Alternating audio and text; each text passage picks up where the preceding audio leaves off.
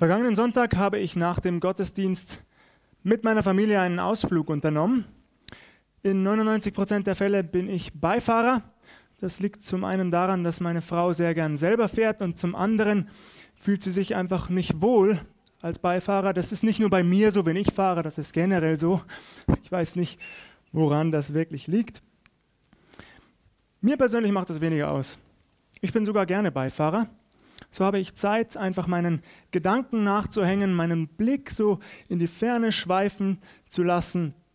Als ich das letzten Sonntag getan habe, da habe ich einen Vogel am Himmel wahrgenommen. Ich bin kein Ornithologe, kein Vogelkundler, ich weiß nicht genau, was für ein Vogel das war. Ich glaube, es war ein Falke, war ein bisschen weiter weg, aber es war jedenfalls ein sehr majestätisches Bild, das sich da vor meinen Augen abgespielt hat.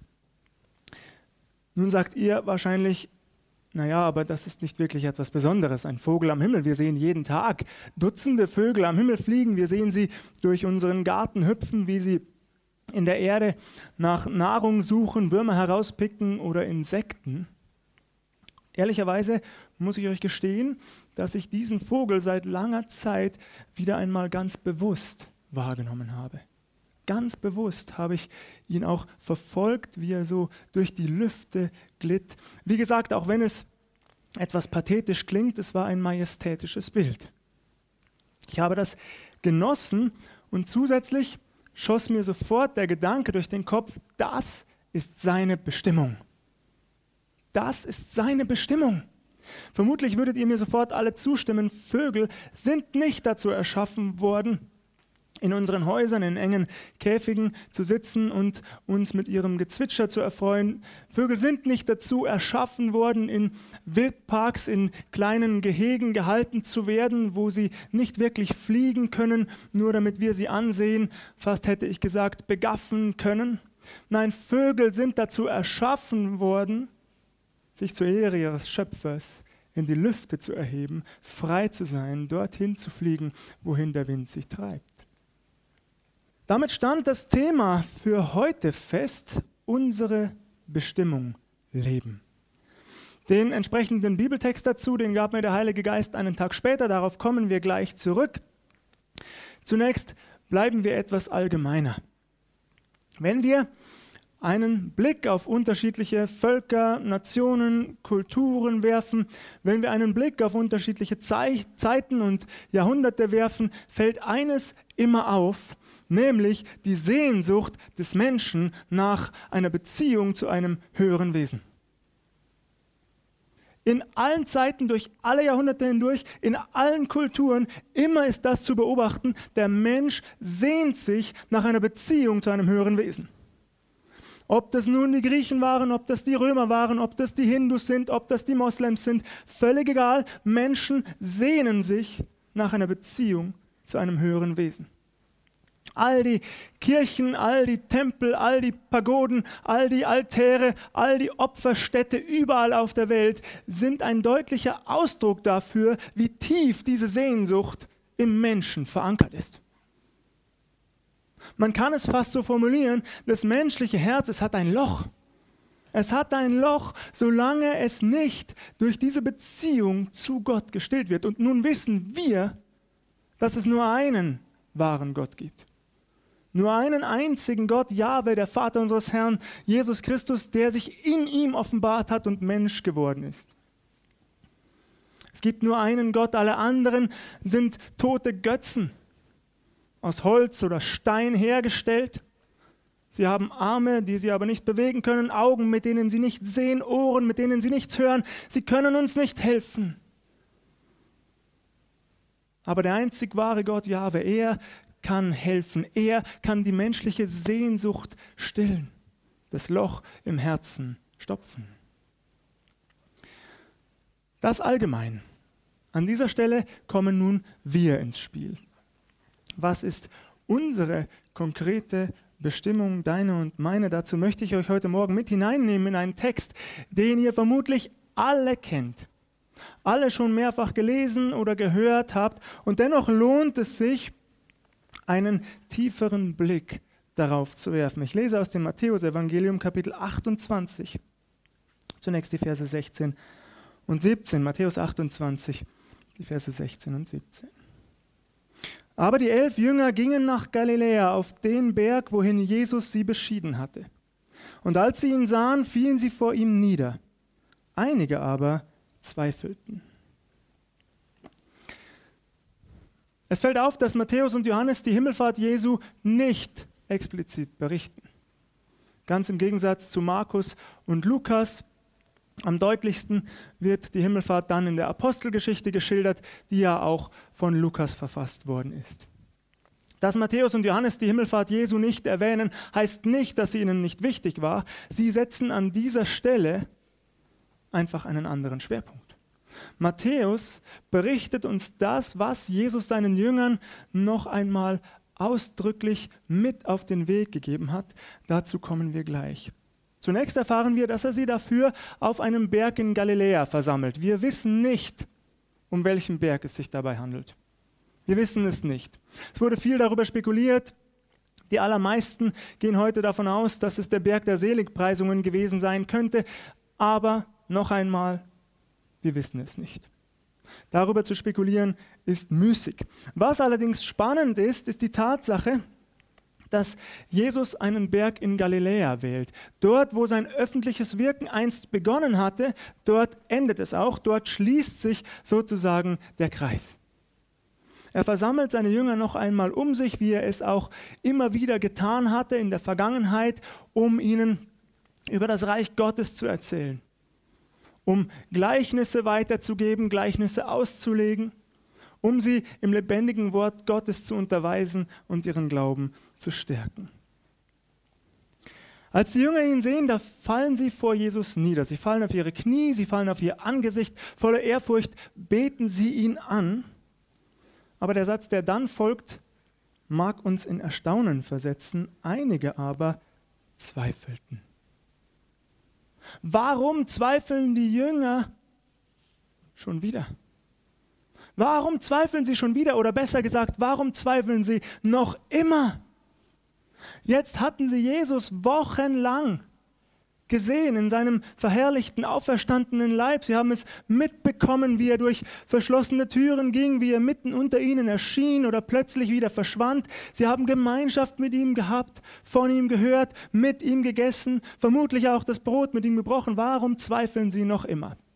Manche Theologen bieten folgende Erklärung dafür an, weil das hier eine allzu profane Szene sei, sagen sie. Eine Szene ohne ein wunderbares Element weil Jesus eben nicht plötzlich erscheint, sondern vielleicht schon da war oder auf die Jünger zukommt. Deswegen zweifeln sie, ist das tatsächlich unser auferstandener Herr und Meister. Auch das werden wir nicht endgültig lösen können. Gott sei Dank ist es keine Frage von Heil oder Unheil. Viel wichtiger ist, was Jesus seinen Jüngern anschließend sagt. Und Jesus trat herzu, redete mit ihnen und sprach, mir ist gegeben alle Gewalt im Himmel und auf Erden. Wenn wir einen Blick auf diese Welt werfen, zweifeln wir vielleicht manchmal an diesem Vers, an dieser Aussage. Könnte das sein? Im Johannesevangelium nennt unser Herr Jesus Christus den Satan den Fürsten dieser Welt. Der Satan beansprucht diese Erde für sich. Er sagt das diese Reiche der Erde, die sind mir übergeben und ich gebe sie, wem ich will. Das sagt der Satan bei der Versuchung Jesu. Er beansprucht diese Welt für sich und wir sehen, wohin das führt. Er vernichtet Einzelne, er zerstört ganze Familien, er zettelt Krisen und Kriege an. Was im Moment in Afghanistan passiert, das mag uns erschrecken, das erschreckt uns hoffentlich, denn es ist schlimm, was dort geschieht. Die Taliban, sie nehmen Stadt um Stadt. Es kommt zu schrecklichen Gewalttaten, Blutvergießen. Wer steht denn dahinter? Es gibt jemanden, der das dirigiert, davon bin ich überzeugt. Der ein Interesse daran hat, Menschen auszulöschen, ihnen Schmerz zuzufügen, sie zu quälen, auch psychisch, nicht nur physisch. Aber das Schöne ist, und das stellt unser Herr Jesus Christus hier klar, der Satan ist im Grunde, man kann es so salopp formulieren, nur ein Haustier an der Leine. Er darf nichts tun, was ihm nicht gestattet wird. nichts, was ihm nicht gestattet wird. Denn unser Herr Jesus Christus sagt es, mir ist gegeben alle Gewalt im Himmel und auf Erden. Unser Herr Jesus Christus, unser hoher Priester, der die Himmel durchschritten hat, so heißt es in Hebräer 4, Vers 14, er hat jedes Recht und jede Gewalt und das darf uns trösten, das darf uns ermutigen, auch in all den Situationen unseres Lebens, wo es uns schlecht geht, wo wir traurig sind, wo wir leiden, wo wir Tränen vergießen, dann dürfen wir uns darauf besinnen, wir haben einen Herrn an unserer Seite, der durch seinen Heiligen Geist in uns lebt, dem alle Gewalt gegeben ist im Himmel und auf Erden. Durch ihn ist überhaupt erst alles entstanden. Darauf dürfen wir uns besinnen. Und dazu lade ich euch heute Morgen ein. Mir ist gegeben alle Gewalt im Himmel und auf Erden. Darum geht hin und lehret alle Völker. Darum geht hin und lehret alle Völker. Die Jünger werden dazu aufgefordert. Sie können das tun, weil sie längst diese Entscheidung getroffen haben. Sie haben alles hinter sich gelassen. Ihre Familien, ihren Beruf, all die Sicherheiten ihres Alltags. All das hatten sie hinter sich gelassen. Als ich diesen Text las und vorbereitet habe für heute Morgen, da habe ich mich gefragt, wie steht das eigentlich mit mir? Und ich frage auch dich, wie ist das bei dir? Wie ist das bei dir? Ist diese grundsätzliche Frage in deinem Herzen schon beantwortet? Wo gehöre ich hin? In diese Welt oder ins Reich Gottes? Und was bin ich bereit dafür zu geben? Genau darum geht es hier. Hinzugehen setzt zunächst einmal voraus, sich vor Jesus zu stellen und ihm zu sagen, hier bin ich. So wie du mich gemacht hast, mit allem, was ich bin und habe, mit all dem, was du mir geschenkt hast, mit all dem, was mich ausmacht, mit all meinem Wünschen, mit all meinem Hoffen, mit all meinem Sehnen. Hier bin ich und ich übergebe all das dir. Und nun entscheide du. Ist diese Frage in deinem Herzen schon beantwortet? Kannst du das? Willst du das? Ich lese im Moment eine spannende Biografie, ich bin jetzt fast fertig damit, eines Missionars, der Ende des 19. und zu Beginn des 20. Jahrhunderts gewirkt hat, zunächst in China, anschließend in Indien und zuletzt in Afrika. Er stammte aus unglaublich reichen Verhältnissen. Der Vater war reich geworden, ich glaube mit Pferdezucht und Pferderennen, wenn ich das richtig im Kopf habe. Noch vor seinem 30. Geburtstag hätte dieser junge Mann eine Erbschaft bekommen können oder er hat sie sogar erhalten, wenn man das umrechnen würde in Euro, von dreieinhalb Millionen Euro. Könnt ihr euch das vorstellen? Dreieinhalb Millionen Euro, was für eine Versuchung für einen jungen Mann, nicht wahr? Jetzt zu sagen, ich genieße mein Leben in vollen Zügen, ich lehne mich zurück, ich gönne mir alles, was das Herz begehrt. Jeder von uns hätte sofort Wünsche im Kopf, Wünsche im Herzen, die wir uns mit diesem Geld erfüllen würden, nicht wahr? Ich auch übrigens. Ich predige hier nicht nur zu euch, ich predige auch für mich selber. Ich weiß sehr genau, was mein Herz begehrt und was ich mit so viel Geld anstellen könnte. Eine große Villa mit riesigem Pool, innen und außen natürlich. Ein schnelles Auto, nur noch im Restaurant essen, obwohl meine Frau sehr gut kocht. Aber warum sich Mühe machen? Ihr merkt, und jeder von uns hat solche Wünsche. Kaum einer von uns würde es schaffen, eine Million wegzugeben. Zehn Prozent vermutlich würden wir schaffen. Das ist eine hohe Summe, aber bei dreieinhalb Millionen macht das nichts aus. Eine Million würde kaum einer schaffen. Zwei Millionen? Praktisch keiner. Drei Millionen? Auch niemand mehr. Wir würden immer etwas zurückbehalten. Man weiß ja nie, für alle Fälle. Wisst ihr, was dieser junge Mann gemacht hat? Alles weggegeben. Auf einen Schlag. Das Geld bekommen, das Geld verschenkt. Auf einen Schlag. So deutlich war der Ruf Gottes in sein Leben hinein, dass er gesagt hat, ich möchte mein Leben nicht abhängig machen von Geld. Ich möchte nur im Vertrauen auf Jesus Christus leben. Und so hat er Werke und Einrichtungen, christliche Werke und Einrichtungen beschenkt oder Einzelpersonen beschenkt, die das Geld gebraucht haben. Er lebte fortan Zeit seines Lebens sprichwörtlich von der Hand in den Mund. Kaum vorstellbar, nicht wahr? Dieser Mann hatte eine grundsätzliche Entscheidung getroffen, nämlich nichts von dem, was ich auf dieser Welt auch besitzen kann, gehört mir. Und nichts davon soll mich gefangen nehmen und hindern an dem Werk, das sehr viel wichtiger ist als mein eigenes Leben, nämlich dass Jesus Christus verherrlicht wird. Diese Welt vergeht und die Zeit läuft ab. Und da draußen leben noch so viele Menschen, die noch nichts von Jesus gehört haben. Und mein Auftrag ist, dahin zu gehen und Jesus Christus groß zu machen. Und ich bin bereit, dafür auf alles zu verzichten. Wie steht es mit dir? Wie steht es mit mir? Das ist die grundsätzliche Entscheidung, die wir fällen müssen, auch jeder von uns. Jesus sagt nicht, darum geht hin und erfreut euch Sonntag für Sonntag an einem Gottesdienst. Darum geht hin und erfreut euch jede Woche einmal an der Gebetsstunde oder in der Bibelstunde. Nein, er sagt, darum geht hin und lehret alle Völker, weil die Menschen von Jesus Christus hören müssen. Ihr Lieben.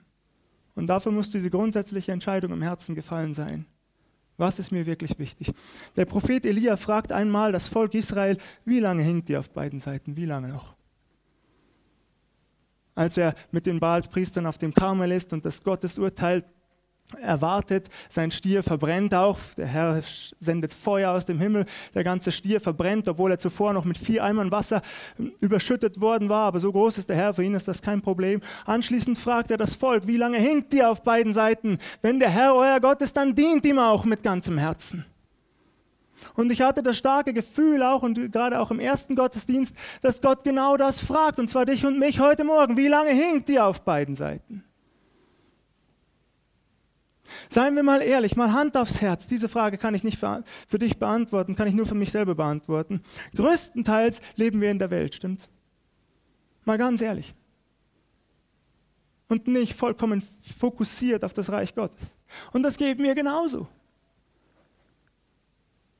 Ich habe meine Familie total gern, ich will gerne Zeit mit ihnen verbringen und Hobbys habe ich auch.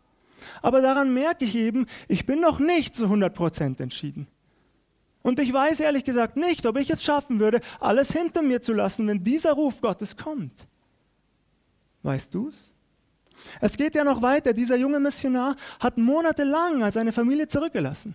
Wir würden sagen, wie verantwortungslos ist das? Wie rücksichtslos ist das, eine Frau mit vier Kindern alleine zu lassen? Nein, ihr Lieben, das ist nicht verantwortungslos, das ist biblisch. Das steht genau hier. Wenn du es leugnen willst, tu es, es bleibt trotzdem geschrieben. Wer Vater oder Mutter oder Kinder mehr liebt als mich, ist nicht geschickt für das Reich Gottes. Es ist eine Grundsatzentscheidung im Herzen, weil du das weißt, es wartet sehr viel mehr auf dich als dieses Leben. Und das hat mich gepackt, als ich diese Predigt vorbereitet habe. Darum geht hin und lehret alle Völker. Das ist unser Auftrag als ganze Gemeinde, als Einzelne und als Gemeinde. In den vergangenen Wochen haben wir das hin und wieder gemacht. Wir sind nach draußen gegangen ich formuliere es bewusst etwas erlaubt, in Ansätzen haben wir es gemacht. Wir wollten präsent sein, wir wollten, dass Menschen von Jesus hören, wir wollten sie einladen zu ihm. Aber es ginge doch, seien wir ehrlich, noch sehr viel öfter. Stimmt das? Der Auftrag lautet im Grunde, geht genau dahin, wo die Menschen sind. Wartet nicht darauf, dass sie zu euch kommen, was der Herr auch immer wieder schenkt. Gelobt sei dafür. Immer wieder kommen Menschen durch diese Tür herein, die noch nie zuvor da waren. Aber der Auftrag lautet, darum geht hin. Das heißt, wir stehen in der Verantwortung, uns Gedanken darüber zu machen, reichen zwei Open-Air-Gottesdienste wirklich aus im Jahr, um diesen Auftrag zu erfüllen? Eine Evangelisationsveranstaltung pro Jahr oder alle zwei Jahre reicht das wirklich aus, um diesen Auftrag zu erfüllen? Ehrlich gesagt, ich zweifle stark daran. Warum nicht mal einen Gottesdienst in einem Café feiern oder in einem Biergarten oder äh, am Rathausplatz wo auch immer. Es gibt so viele Möglichkeiten, wo die Menschen sind und wir hingehen könnten. Oder einen Stand zu pachten am Wochenmarkt, wo wir Bücher verkaufen oder, oder Geschenkartikel oder was auch immer. Oder Musik zu machen mitten in der Stadt. Was hindert uns eigentlich daran? Es gäbe so vielfältige Ideen. Und genau das ist unser Auftrag, ihr Lieben. Darum geht hin und lehret alle Völker. Taufet sie auf den Namen des Vaters und des Sohnes und des Heiligen Geistes. Taufet sie auf den Namen des Vaters und des Sohnes und des Heiligen Geistes. Ich wurde einmal gefragt, vor vielleicht einem Jahr, warum wir eigentlich so wenig taufen. Warum taufen wir so wenig? Vielleicht merkt ihr, so wie ich damals, als diese Anfrage kam, den leicht kritischen Unterton. Ich bin jetzt seit fast sieben Jahren hier In wenigen Tagen werden es sieben Jahre. Ich bleibe auch noch gerne etwas, wenn ihr wollt. Wir haben in diesen sieben Jahren 20, etwa 20 Menschen getauft. Ich habe es nicht genau nachgerechnet, aber überschlagen. Es sind ungefähr 20 Personen gewesen. Das heißt im Durchschnitt drei Menschen pro Jahr. Das ist gar nicht schlecht. Dass immer mehr geht, versteht sich von selbst. Logisch. Ihr Lieben, wenn wir den Maßstab des vietnamesischen Pastors nehmen, 8000 Menschen in drei Jahren, nun, da sind wir weit davon entfernt. Aber Kritisieren ist immer leicht, stimmt das? Kritisieren kann ich auch gut, fragt meine Frau. Ja. Der Herr hat noch einen weiten Weg vor sich mit mir. Äh, aber kritisieren, das ist immer leicht, sich hinzustellen und zu sagen, ja, das könnte besser sein. Natürlich, weiß ich selber. Vielen Dank.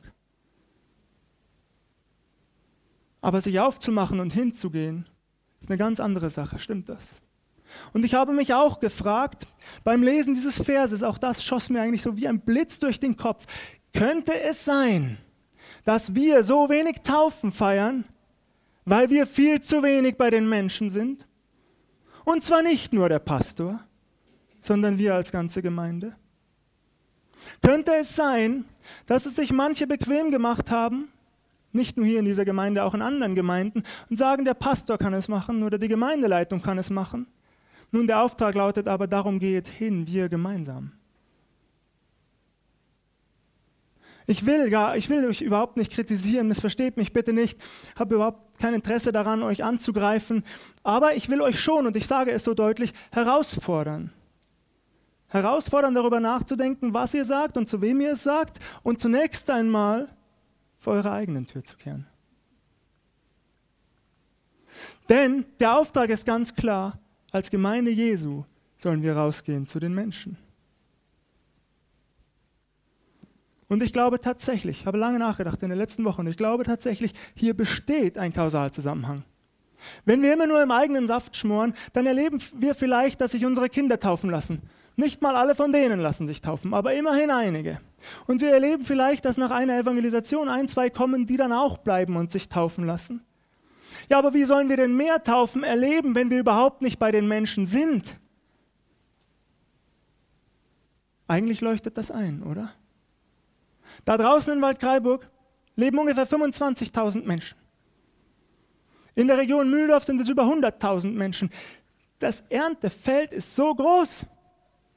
Könnte es sein, dass wir unseren Auftrag einfach nur enorm vernachlässigt haben in den letzten Jahren? Weil wir genau das getan haben, zum, zumeist in der Welt gelebt haben, weil wir zumeist gesagt haben, ich habe doch keine Zeit noch eine Veranstaltung und noch eine Veranstaltung. Ich schaffe das gar nicht. Und meine Familie auch. Denkt bitte an den Missionar. Wenn ihr das nächste Mal so einen Gedanken habt, denkt bitte an diesen Mann, der seine Entscheidung in seinem Herzen ganz klar getroffen hatte. Nichts, so wertvoll es auch erscheinen mag, wird mich abhalten, meinen Herrn Jesus groß zu machen. Nichts auf dieser Welt. Hat ihm das wehgetan? Oh ja, es sind immer wieder Briefe abgedruckt in dieser Biografie, die er an seine Frau geschrieben hat. Herzzerreißend, wie er sie vermisst hat und wie er sie geliebt hat. Und trotzdem hat er all das ausgehalten, weil er genau das gewusst hat. Es gibt nichts Wichtigeres für mich als Jesus Christus. Wie ist das bei uns?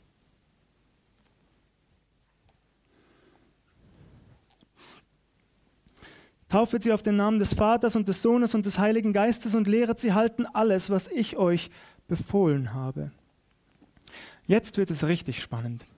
Wenn wir, und das wäre mein großer Wunsch, unsere Gottesdienste insgesamt sehr viel evangelistischer ausrichten würden, wenn wir sehr viel öfter da draußen wären, an verschiedenen Orten, an verschiedenen Plätzen, dann müsste sich die Lehre auf einen anderen Rahmen verlagern. Denn Lehre ist wichtig enorm wichtig. Menschen, die zu Jesus gefunden haben, die neu im Glauben sind, müssen im Wort Gottes unterwiesen werden, damit sie auf dem Weg des Glaubens vorankommen. Dafür wäre es gut, wir hätten Kleingruppen. Früher haben wir Hauskreise gesagt, können wir immer noch tun, gerne, ich habe damit kein Problem. Nur leider ist es so, dass wir seit Jahren praktisch keine funktionierenden Hauskreise mehr haben. Nun könnte man natürlich sagen, der Pastor setzt sich zu wenig ein. Könnte man tun. Stimmt wahrscheinlich zu einem gewissen Teil sogar in diesem Bereich. Und trotzdem bitte ich euch, fangt bei euch selber an. und fragt euch, wie wichtig ist uns das eigentlich, dass wir zusammenkommen, zu vier, zu fünf, zu sechs, zu acht, dass wir in diesem familiären, vertrauensvollen Rahmen das Wort Gottes studieren, dass wir uns seelsorgerlich öffnen, einander zuhören, einander immer besser kennenlernen, einander immer näher kommen als Geschwister. Wie wichtig ist uns das? Geistlich gesehen ist es für eine Gemeinde Jesu auf Dauer nicht gesund, wenn sie keine Hauskreise hat.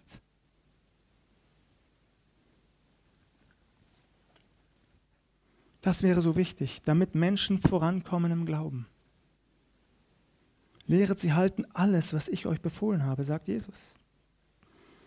Und siehe, ich bin bei euch alle Tage bis an der Weltende. Was für ein wunderschöner Vers, den wir gerne separieren. Er steht hier in einem Zusammenhang. Er sagt, wenn ihr geht, wenn ihr diesen Auftrag erfüllt, ich werde euch dabei begleiten.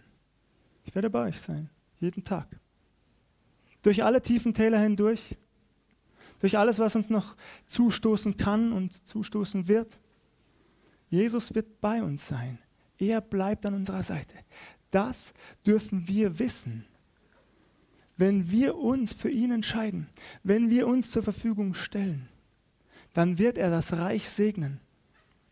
Zwei Beispiele noch, die, äh, ein, ein persönliches und eines von, von meinem großen Vorbild Billy Graham weil mich das immer wieder fasziniert.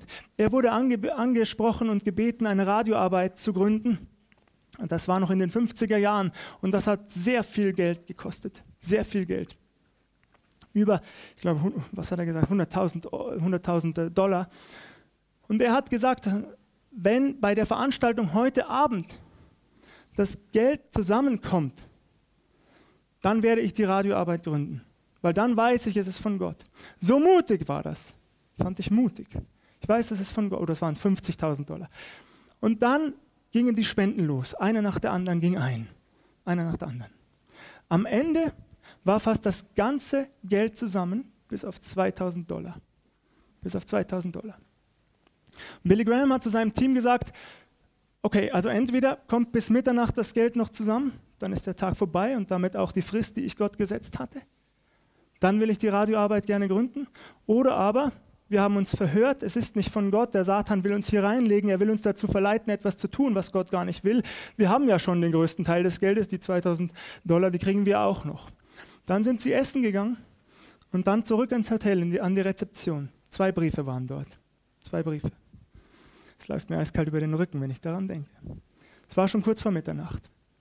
Und der Rezeptionist gibt ihm diese zwei Briefe und sagt, für sie abgegeben worden. Vor zwei Tagen gestempelt, beide. Billy Graham öffnet den ersten. In dem einen waren 1000 Dollar, explizit für Radioarbeit. Er öffnet den zweiten und da waren die fehlenden 1000 Dollar, explizit für Radioarbeit. Wenn du von ganzem Herzen zur Verfügung stehst, wird Gott immer die Türen aufmachen. Jedes Mal. Und eines aus eigenem Erleben, dass da sind die Summen nicht ganz so hoch, aber trotzdem, auch ich habe das schon erlebt, wie Gott führt. Ich wollte vor, oder ich habe vor, glaube mittlerweile drei Jahren an einem äh, Evangelisationsseminar teilgenommen. Dafür brauchte ich ungefähr 500 bis 600 Euro damals. Und dann haben mir noch 300 Euro gefehlt. Und ich habe zum Herrn gesagt, okay, wenn du das wirklich willst, dann bekomme ich dieses Geld. Und am nächsten Tag gehe ich zu meinem Briefkasten und da liegt ein Briefkuvert und ihr könnt euch schon denken, worauf das hinausläuft. Das war nicht abgestempelt, das hatte keine Briefmarke, das hat irgendjemand da reingeschmissen. Ich weiß bis heute nicht, wer es war. Aber das schmälert meine Dankbarkeit nicht. Wisst ihr, welche Summe da drin war? Ja, nun, dreimal dürft ihr raten, genau 300 Euro. So ist Gott. Und davon will ich viel, viel mehr. Nicht von dem Geld, ist mir egal. Von Gott. Von Gott. Versteht ihr? Und ich bitte uns als Gemeinde Jesu, dass wir uns bereit machen, dass wir diese Entscheidung treffen. Nicht jeder muss heute noch in die Mission aufbrechen, das will ich damit gar nicht sagen. Mir geht es darum, dass wir diese Grundsatzentscheidung treffen, wenn Gott ruft, dass wir mit voller Überzeugung und aus ganzem Herzen sagen, ja, Herr, hier bin ich. Und ich gehe und ich lasse zurück, was du von mir erwartest. Und siehe, ich bin bei euch alle Tage bis an der Weltende. Gelobt sei Gott dafür. Amen.